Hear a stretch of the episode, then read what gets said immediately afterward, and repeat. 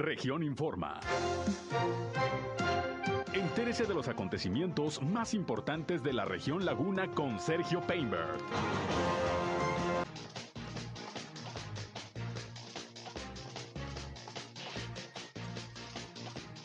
Caos en la vacunación de jóvenes en el municipio de Arteaga, Coahuila.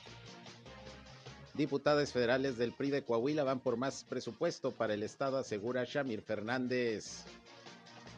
Dan de baja al director eh, del eh, Seguro Social de la Clínica 16 y a otros empleados por el tema del bebé que fue decretado muerto cuando todavía tenía signos vitales. El alcalde de Torreón, Jorge Cermeño Infante, entrega más infraestructura en la unidad deportiva Torreón.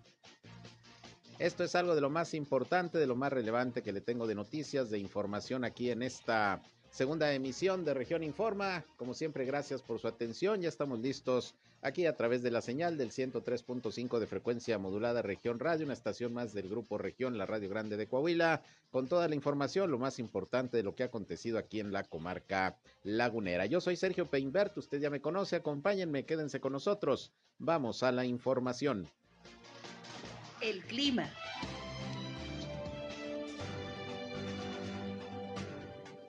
Continuamos con temperaturas máximas de 35 a 36 grados centígrados. Eh, el día de ayer tuvimos una temperatura máxima de 35.8 grados, ya un poquito menos que en días anteriores. Eh, la temperatura mínima del día de hoy fue de 20 grados centígrados, también un poquito menos que en días anteriores, aunque continuamos con cielo principalmente despejado aquí en la comarca lagunera sin posibilidades de precipitación y un poquito de viento hacia las horas de la tarde, viento eh, que va a ocasionar un polvo ligero después de, la, de mediodía, pero nada de cuidado, nada eh, comparado con las tolvaneras que estamos acostumbrados aquí en la comarca lagunera. Eh, humedad muy poca en el medio ambiente, entre los 30 a los 40%, un clima bueno, típico de la comarca lagunera para estudiar. El clima.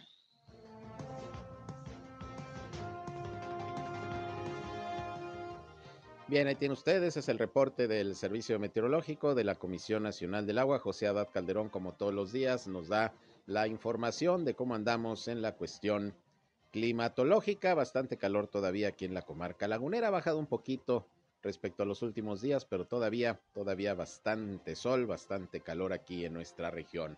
Gracias por estar con nosotros. Les recuerdo que no solo les invitamos a que nos escuchen, sino también a entrar en contacto con este espacio como siempre ya saben, estamos a su disposición a través de nuestra línea telefónica 871-713-8867, 871-713-8867.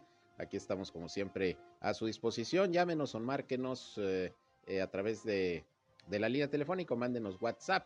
También estamos en redes sociales y medios digitales. Nos encuentran en Facebook en la página región, eh, región 103.5 Laguna.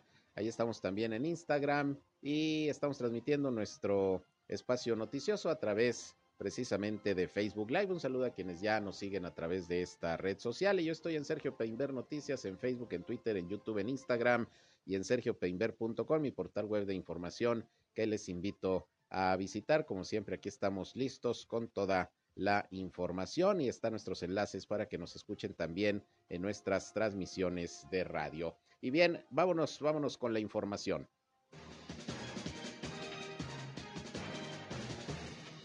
Bien, y antes de pasar a nuestra primera entrevista que ya tenemos lista precisamente aquí en eh, la línea telefónica, vamos a platicar con el eh, diputado federal electo Shamir Fernández. Antes nada más quiero comentarles que se presentó una situación pues muy seria allá en el municipio de Arteaga, Coahuila, y en las instalaciones de la Universidad Autónoma de Coahuila, porque pues eh, se estaba llevando a cabo el proceso de vacunación de jóvenes de 18 a 29 años de edad, cuando pues resulta que se armó un caos, no había organización, por ahí el área del bienestar del gobierno federal pues eh, no eh, quizá ofreció la información como se debía de todo el proceso, eh, hubo jóvenes ahí que se molestaron, hubo caos, hubo empujones, tuvo que intervenir la policía, la Guardia Nacional y bueno pues se suspendió prácticamente por no haber condiciones la vacunación ahí en este eh, centro eh, de la Universidad Autónoma de Coahuila, allá precisamente Unidad Arteaga. Y luego, pues más tarde llegó por ahí Reyes Flores Hurtado, que es el delegado del gobierno federal, y llamó la atención que, bueno, frente a los medios de comunicación,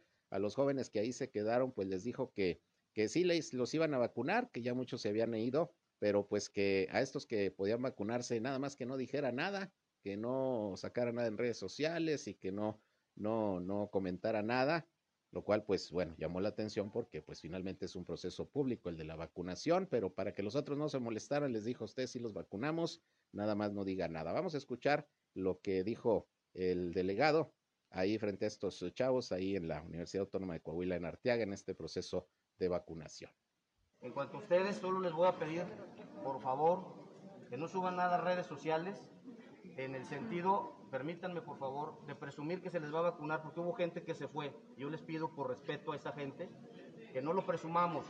No, no, no sé si los medios me vayan a atender esa convocatoria, pero bueno, yo les, les pido que no lo presumamos, porque hubo gente que, que, que, se fue y que estuvo también aquí esperando, igual que ustedes, a que se, a que se, se resolviera el tema de la, de la vacunación. Estábamos eh, convocando a la gente de afuera al, al, al orden. Yo espero que ya, ya, ya, hay pocos, ya, ya se controló eh, la parte externa y espero que atiendan pues a retirarse porque no va a haber vacuna para todos.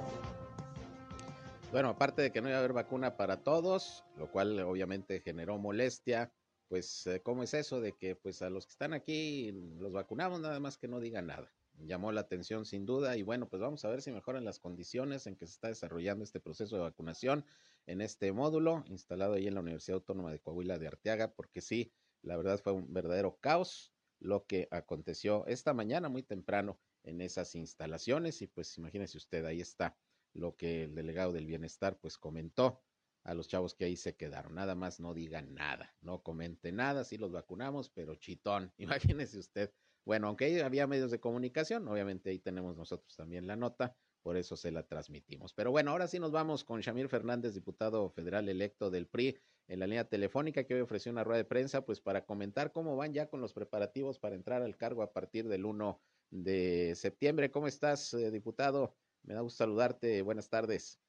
Muy buenas tardes, Sergio. Como siempre, es un gusto saludarte a ti y a todos los escuchas. Y bueno, con la desgracia de escuchar esta lamentable noticia, pero es una situación que siempre es constante en este gobierno. Así también está pasando en el programa Agua Saludable, que la gente no hay información como debe de ser, no se socializan las cosas. El tema del manejo de la pandemia a nivel nacional está muy mal manejado. Entonces, todo este tipo de cosas hace que tengamos este tipo de problemas. La verdad, no se requiere que tengamos mucha atención en el sentido de que ellos deben de pasar la información como debe de ser, forma y tiempo. Y yo creo que eso desgraciadamente ha imperado en este gobierno federal y desgraciadamente batallamos como tipo situaciones de esta de, de la vacuna hasta información que desgraciadamente la solicitamos y no nos la facilitan. Ya cuando queremos atender el problema, pues desgraciadamente ya hay una bola de nieve muy grande y no lo pueden hacer. Entonces, desgraciadamente esta situación está imperando, pero para eso vamos a estar los diputados, para buscar que todo sea de una manera muy transparente, que sea de una manera donde todo se socialice, donde la gente sepa qué se va a hacer, cómo se va a hacer, quién va a ser responsable, qué atribuciones van a tener, qué responsabilidades tienen si no se hacen las cosas como debe ser, para fincar cualquier detalle que tengan cuando las cosas no se hagan bien. En el caso de hoy que tú me comentas, pues desgraciadamente no puede ser posible que no le midan bien las cosas y que convoquen a demás personas y al último quieran ocultarlo. Como tú lo comentas, el proceso de vacunación es pública y todos deben tener acceso a la vacuna. Claro, y no sé qué esté pasando con el proceso de vacunación, sobre todo de los chavos, no le están midiendo bien el agua a los camotes en cuanto a la cantidad de vacunas, porque esto que pasó allá en Arteaga, pues en días pasados también eh, se, se, se, presentó en Gómez Palacio, donde anticipadamente se tuvo de plano que suspender la vacunación porque no había suficiente, había un exceso de demanda y los chavos pues ahí lo que hicieron ya molestos cuando les avisan pues que siempre no hay, después de horas estar ahí en el sol, ahí en la Expoferia Gómez Palacio, tuvieron que eh, tomar incluso por ahí represalias, eh, eh, bloquearon el Boulevard Ejército Mexicano y frente a la Expoferia, en fin, pues algo está pasando, o falta organización, faltan vacunas, falta información, como lo dices, diputado, pero, pero no es posible pues estar teniendo en un proceso tan importante como es la vacunación este desorden. Por supuesto, comparto la idea contigo. La información debe ser precisa, es una información pública y lo que están vacunando es un impuesto de todos los ciudadanos. Tiene que organizarse, tiene que ser un plan de organización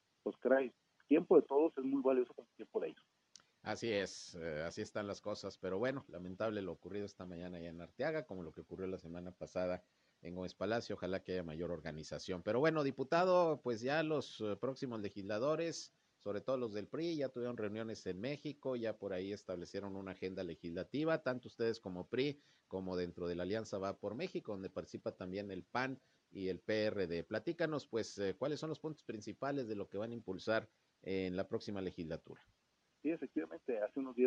en la plenaria de nuestro partido.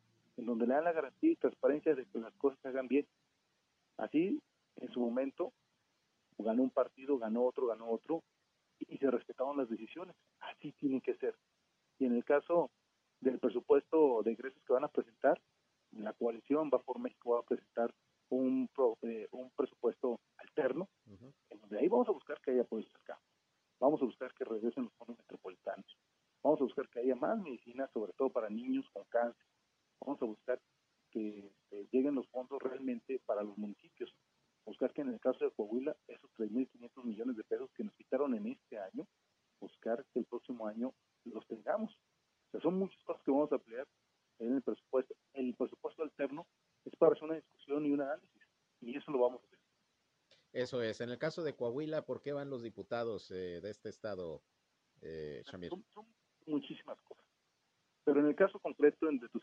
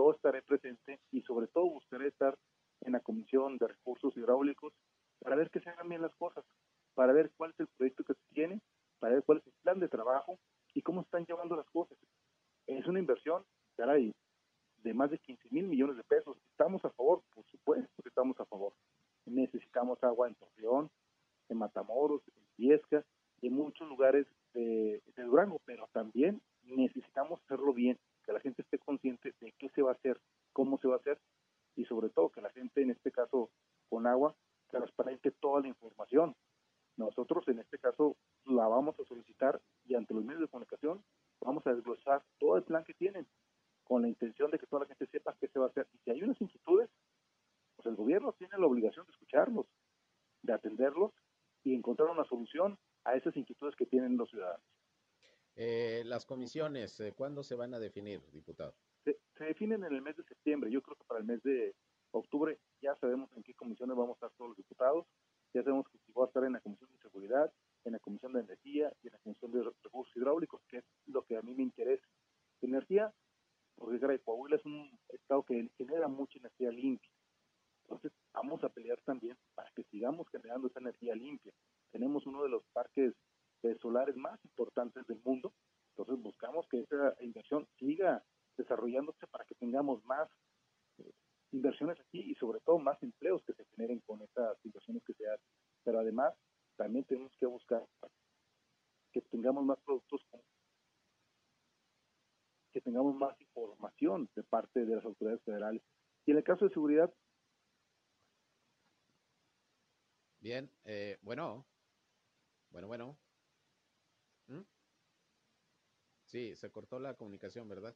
Vamos a ver si la podemos restablecer. Estoy platicando con Shamir Fernández, eh, diputado federal electo. Se cortó la llamada a ver si la podemos restablecer. Y bueno, nos está diciendo que de entrada se va a presentar un presupuesto alterno al que presente como propuesta el presidente López Obrador, la Secretaría de Hacienda, eh, para pues hacer un comparativo y hacer los análisis correspondientes. Este presupuesto lo van a presentar los partidos legisladores de, la Alianza Va por México. Eh, no van a permitir reformas constitucionales para que desaparezca ni el INE, ni el TRIFE, ni nada por el estilo de estos organismos eh, pues que ha criticado constantemente el presidente. Y bueno, eh, nos decía Shamir de las comisiones, cómo se van a integrar y cuándo. Eh, te perdimos, eh, se cortó la llamada, Shamir, pero ya estamos nuevamente al aire. Nos decías. Sí, bueno. Sí, adelante, nos decías. Ah, sí, te comentaba, mira, en el mes de septiembre se van a definir todas las comisiones. Uh -huh. Tendremos que estar en estas tres comisiones con la intención de darle más atención al tema de seguridad, que regresen los fondos de Fortrasec, tanto en Torreón como en Matamoros, que realmente nos hace mucha falta. Son municipios, en el caso de Matamoros, que le requieren que tengamos una mayor seguridad, que requieren esos recursos que hoy nos lo quitaron. El tema de Viesca, necesitamos que regrese el apoyo al pueblo MAC. Todo esto se va a dar en las comisiones y vamos a buscar discutir, analizar y sobre todo llegar a consensos para llegar a esos acuerdos que se requieren y que en el próximo presupuesto tengamos las mejores acciones para el Estado y por supuesto para los municipios que nos tocan. Muy bien, pues vamos a estar eh, muy, muy pendientes, eh, diputado federal electo Shamir Fernández. Y bueno, entrando y entrando, les toca recibir ya el tercer informe del presidente López Obrador y la glosa, que me imagino se va a poner buena, ¿no? Sí, vamos a revisar absolutamente todo. El día primero de septiembre a las 5 de la tarde inicia la sesión, nos entregan el informe y bueno, vamos a ver en la glosa todo lo que viene, revisar con lupa exactamente si en materia de ciudad es lo que están diciendo es lo verdadero, en materia del campo, en materia de salud, en materia de energía, en materia de reactivación económica, en materia de turismo, bueno, en todo. Y vamos a cuestionar a los secretarios porque es parte de nuestra obligación. Si hacen las cosas bien, por supuesto, vamos a decirles que, que, es su chamba y qué bueno que lo están haciendo. Y si no lo están haciendo bien, tenemos que exigirlo, como el tema de salud y el tema de la pandemia que ha sido una man de una manera pésima, hay que señalarlo.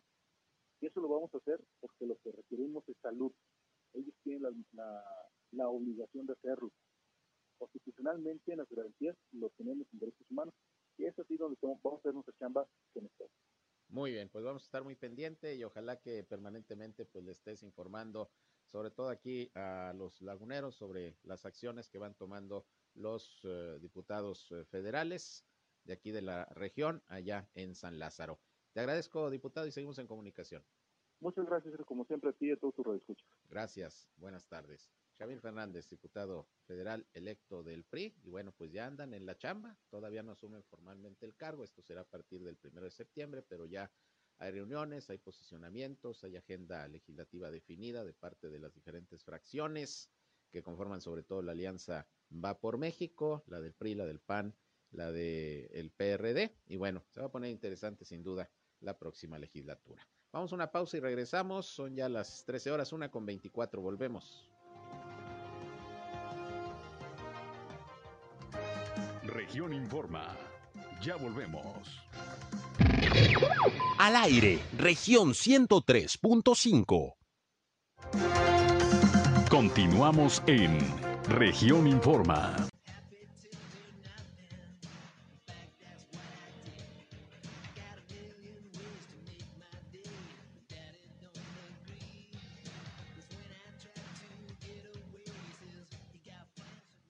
Bien, regresamos, son las 13 horas, la una ya con 28 minutos. Y mire, mañana va a haber jornada laboral allá en San Pedro, Coahuila, que organiza el Servicio Nacional del Empleo. Y como siempre, para informar de estas actividades, tengo en la línea telefónica a Raúl Garza, él es el coordinador precisamente del Servicio Nacional del Empleo aquí en la comarca lagunera de Coahuila. ¿Cómo estás, Raúl? Gusto en saludarte. Buenas tardes. Buenas tardes, Sergio. Me da gusto saludarte de nuevo y un saludo a todos los escuchas que, pues, interesados en en los que pues realmente andan buscando una chamba, que sean buscadores de aquella ciudad de San Pedro. Mañana vamos a estar eh, miércoles, mañana miércoles 25 de, agosto, de 10 a 2 de la tarde. Vamos a estar en la Soriana, que está en la entrada de, este municipio de San Pedro, que se ubica en la carretera de San Pedro a, Torreón. En la entrada es eh, San Pedro de las Colonias, fundadores de San Pedro, número 58, Colonia El Ancora. Eh, y ahí vamos a estar eh, atendiendo a todos los buscadores de 18 años en adelante, también eh, personas adultos mayores y, personas que tengan alguna discapacidad. Vamos a estar recibiendo sus solicitudes. quienes nos van a acompañar? nos van a estar acompañando empresas como Soriana, van a estar, además de esa, nos están confirmando Sumisomo, eh, Liga Mayor, eh, posiblemente estará mañana también Palliser, y entre otras, así como la Cámara Canacinta nos va a acompañar, Canaco de San Pedro nos va a estar acompañando con algunas vacantes, eh, nos va a acompañar también un módulo eh, de Valpar de la Universidad Autónoma de Coahuila, que ellos van a estar pues haciendo citas especiales para las personas que tengan alguna discapacidad, para poderles otorgar eh, todo lo que es un, estudio de sus habilidades, destrezas y fortalezas para poderse vincular al sector laboral. Aprovechen que va a estar ahí mañana Valpar de la Universidad Autónoma de Coahuila. Además, este, pues estamos ofertando más de 400 vacantes para profesionistas, técnicos y operativos.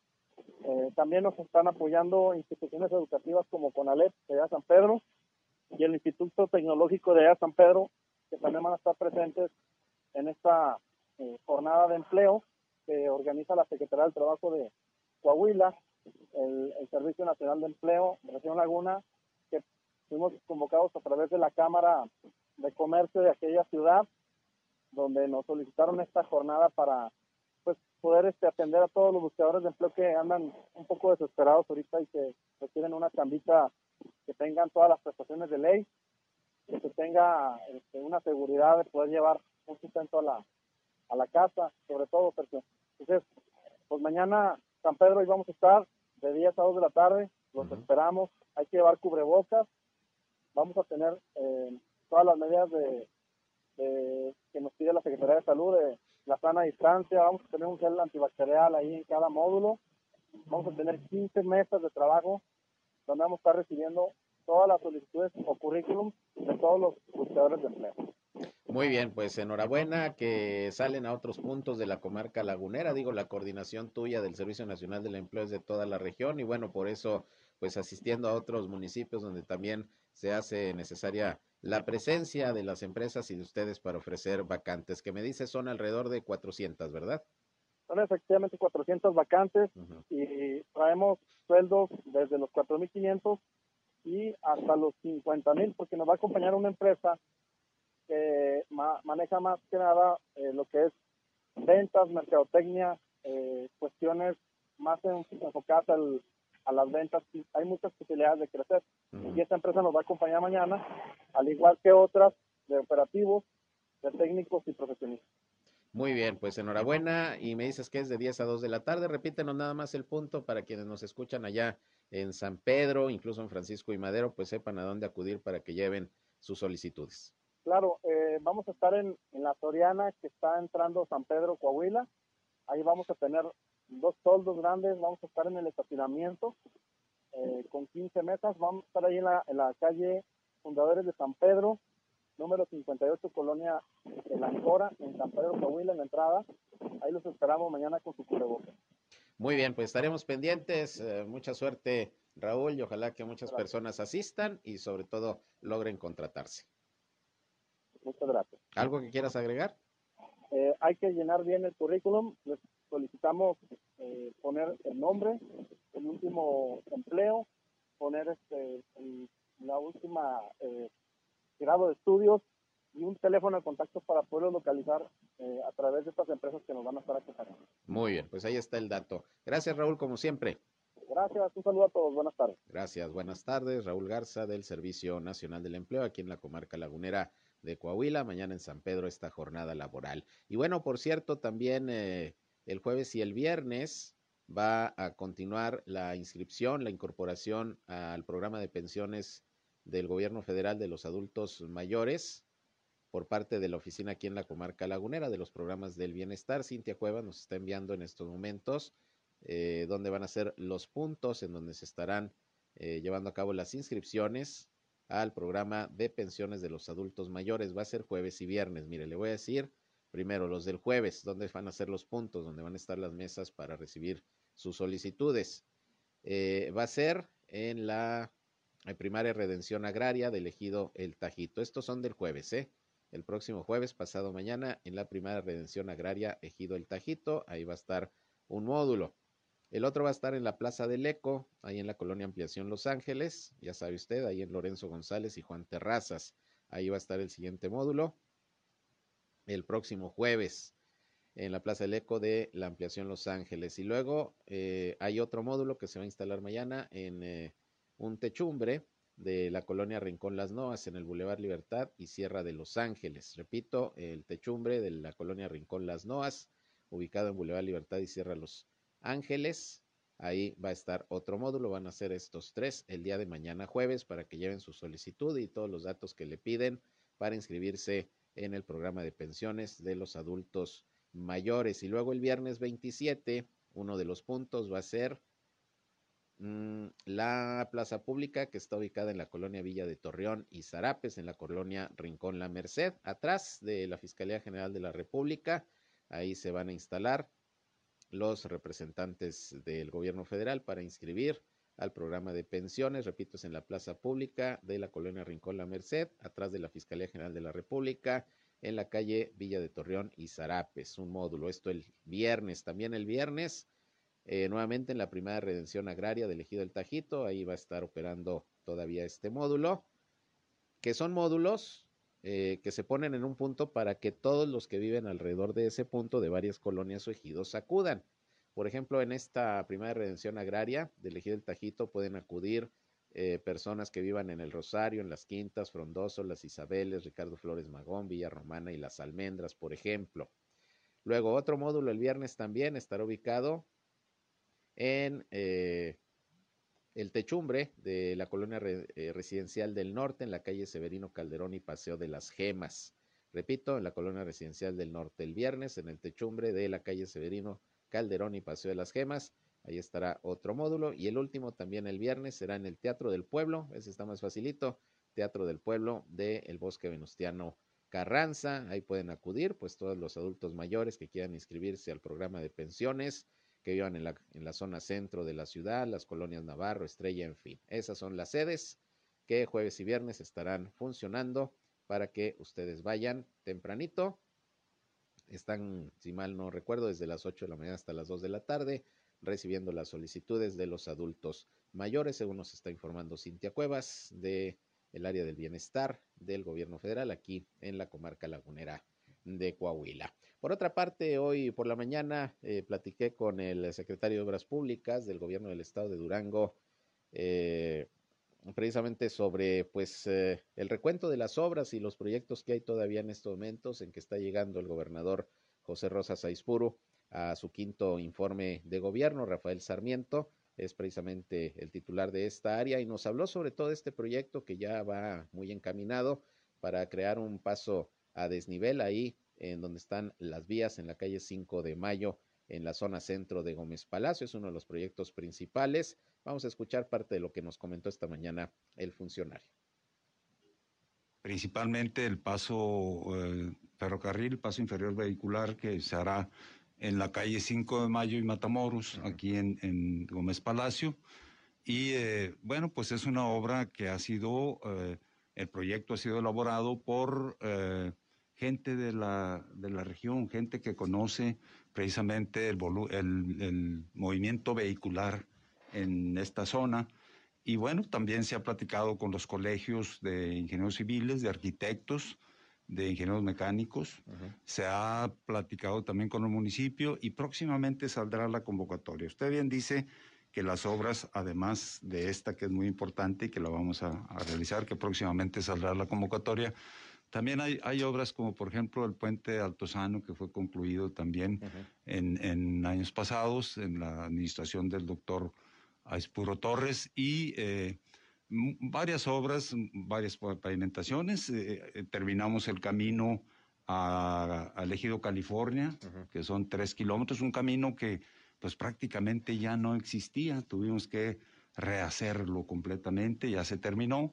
Estamos trabajando también ya por concluirlo también al ejido La Torreña, que son eh, cuatro y medio kilómetros. Se está trabajando en el bulevar del antiguo Cerezo, desde la salida a, Jiménez hasta Casablanca, que son 2.5 kilómetros de bulevar de cuatro carriles. Eh, y una obra también muy sentida y muy importante en el centro de, de la de la ciudad de Gómez Palacio, que es el cableado subterráneo en el primer cuadro, en el centro cívico de, de, la ciudad, que abarca 12 manzanas para mejorar precisamente lo que es este eh, la, vamos el, el, aspecto de la la imagen urbana, ¿no? La imagen urbana, exactamente, bien lo dice usted. Entonces eso también lo vamos a, a hacer y un paso también muy importante, un paso a nivel ferrocarril ya ve que aquí, aquí se tiene una convivencia con ferroviaria, pues no la mejor, la verdad, porque hay esperas en algunos cruces, como por ejemplo el 5 de mayo y, Matamoros ahí, este, hasta de 40 minutos. Entonces aquí, aquí ese, esa obra, eh, retomando también el tema de esa obra de, en el punto 5 de mayo, también va a contar con, con un paso peatonal inferior junto con el paso vehicular y una, y una, este, una pista para, para, caminar. Pero también hay un paso a nivel que está en muy malas condiciones, que es el paso que está a la altura del Canal Sacramento, en la colonia de las Rosas, que también se va a reconstruir. Se van a hacer las losas de acceso. Mismo Ferromex va a, a sustituir algunos reales que están muy dañados, durmientes también que ya están en muy malas condiciones y para esto el día de mañana empieza la obra y qué bueno que me da usted oportunidad de comentarlo porque se va a abrir un tiempo que le llaman los, los de ferrocarriles, los, de Ferromex, se va a abrir una ventana de tiempo para poder hacer esa obra. Quiere decir que en ese punto no va a haber trenes, pero tampoco va a haber paso vehicular. de, son 10 horas de las 5 de la mañana a las 3 de la tarde. Esto es muy importante y qué bueno que me da oportunidad de que la ciudadanía sepa que en ese cruce pues no va a haber movimiento ni siquiera de, no de trenes ni de vehículos. Entonces, con esto se va a, se va a complementar una obra también muy importante que acabamos, acabamos de, terminar la reconstrucción del pavimento del canal Sacramento, tanto del cuerpo sur como del cuerpo norte. Está nuevo, está recién, recién hecho. Y bueno, este, eh, vamos eh, a, seguir trabajando, como dice el gobernador. Bien, ahí tiene usted, pues es lo que nos comentó esta mañana en entrevista sobre este proyecto importante, sin duda, este paso eh, vehicular que se va a, hacer para para dejar libres las vías del ferrocarril y bueno, pues evitar ya tanto conflicto vial que se hace en ese punto en la calle 5 de Mayo, ahí en el, mm, en el lugar donde señala el eh, secretario y que bueno, es un proyecto que ya se tenía desde hace un buen rato, no se ha podido llevar a cabo, nos dice que porque Ferromex no había dado la autorización, pero bueno, es una de las obras eh, últimas importantes que seguramente estará llevando a cabo la administración de José Rosa Saizpuru, que pues ya va a entrar en su último eh, año de gobierno. Vamos a una pausa y regresamos, son las 13 horas, una ya con 43. En un momento regresamos a Región Informa. Somos Región Radio 103.5. Regresamos a Región Informa.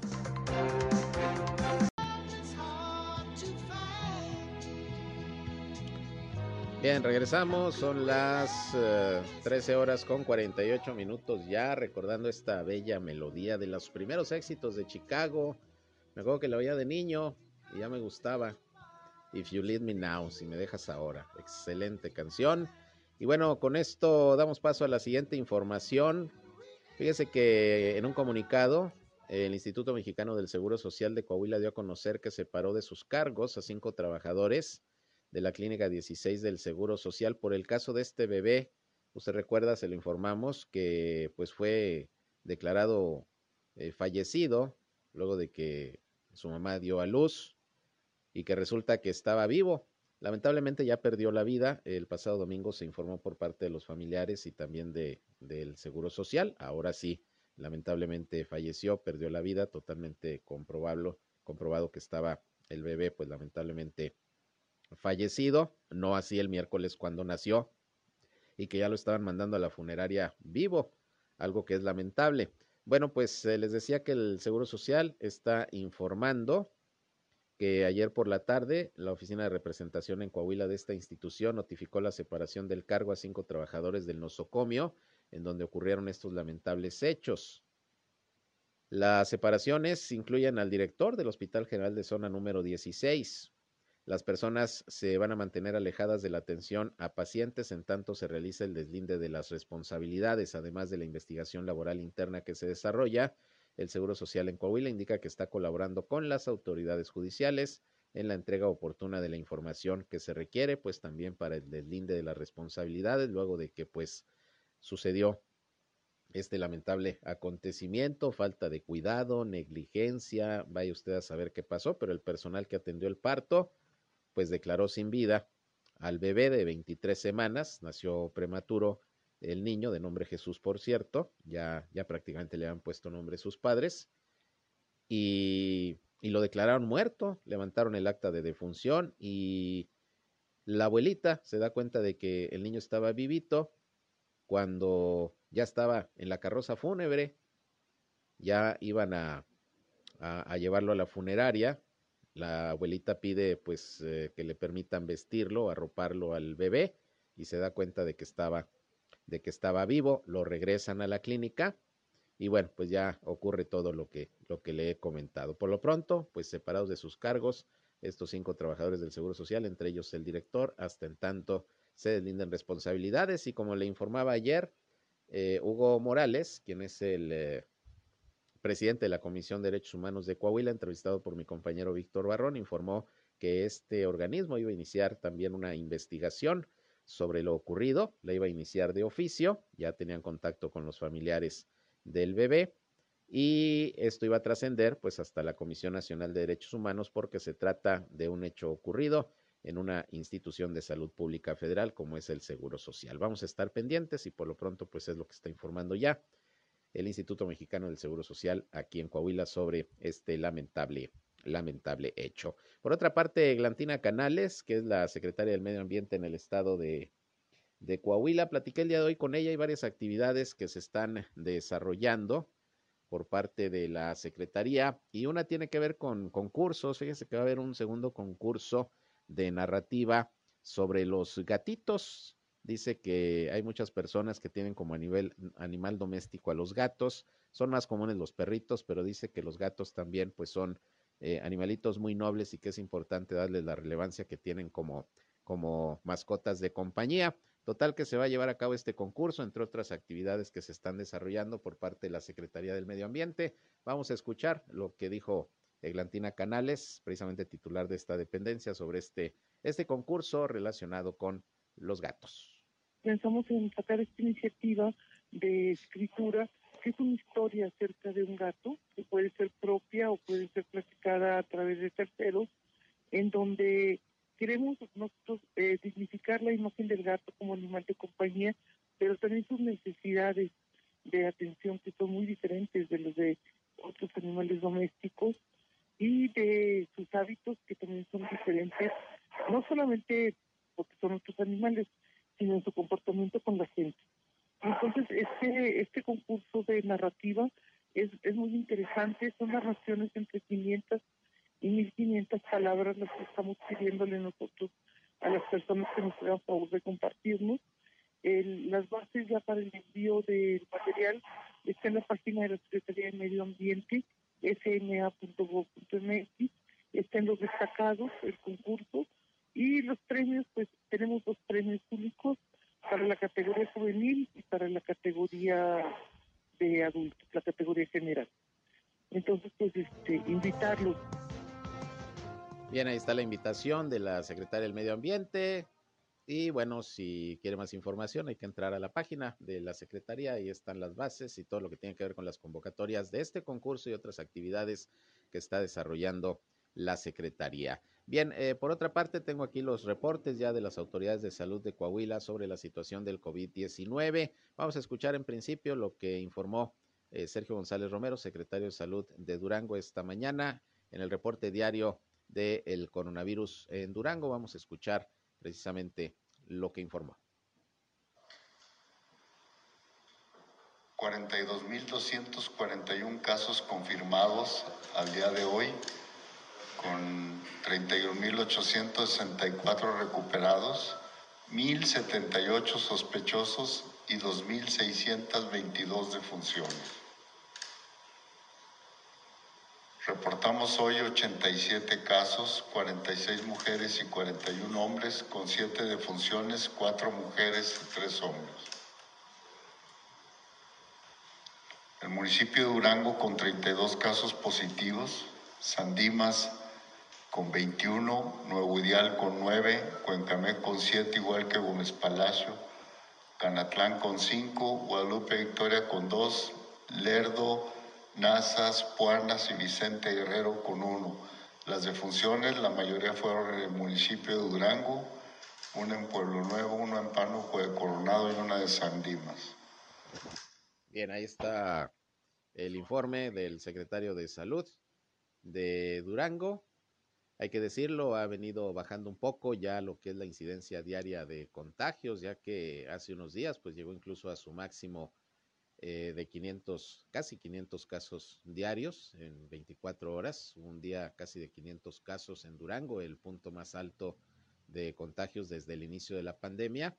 Y bueno, pues hoy se reportan menos, ya escucharon ustedes, 87, 7 defunciones lamentablemente, pero bueno, ya son menos que en días pasados, ojalá y que se vaya controlando más la situación de los contagios de la pandemia del COVID-19. Esto en el estado de Durango, en el caso de Coahuila, le reporto que se están reportando aquí, aquí sí bastantes casos, 342 al día de hoy. Ese es el reporte de la Secretaría de Salud de Coahuila, además de 15 defunciones más que ocurrieron en Acuña, en Parras de la Fuente, en Ramos Arispe, varias en Saltillo, en San Pedro y en el caso de Torreón, tres eh, fallecimientos. De este total de casos, la mayoría también son de la capital del estado, 129, 55 en Ramos Arizpe, 30 en Torreón y el resto se divide en otros municipios de la entidad donde aparecen también de La Laguna, San Pedro con 6, Matamoros con 3, Francisco y Madero con 3 también y Viesca con un caso más positivo de COVID-19,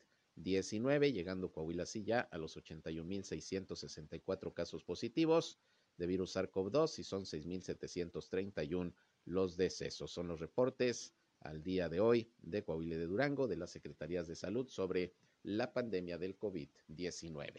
Bien, y con esto nos vamos, llegamos al final de esta hora de información. Les agradezco su atención, como siempre, a este espacio y les recuerdo que en punto de las 19 horas estamos nuevamente con ustedes en nuestra tercera emisión, ya con un resumen, el más completo de la radio en la comarca lagunera, aquí por el 103.5 de frecuencia modulada Región Radio, una estación más del grupo Región, la Radio Grande de Coahuila. Yo soy Sergio Peinbert, usted ya me conoce, pásenla bien, gracias por su atención. Si van a comer, muy buen provecho, nos escuchamos más tarde.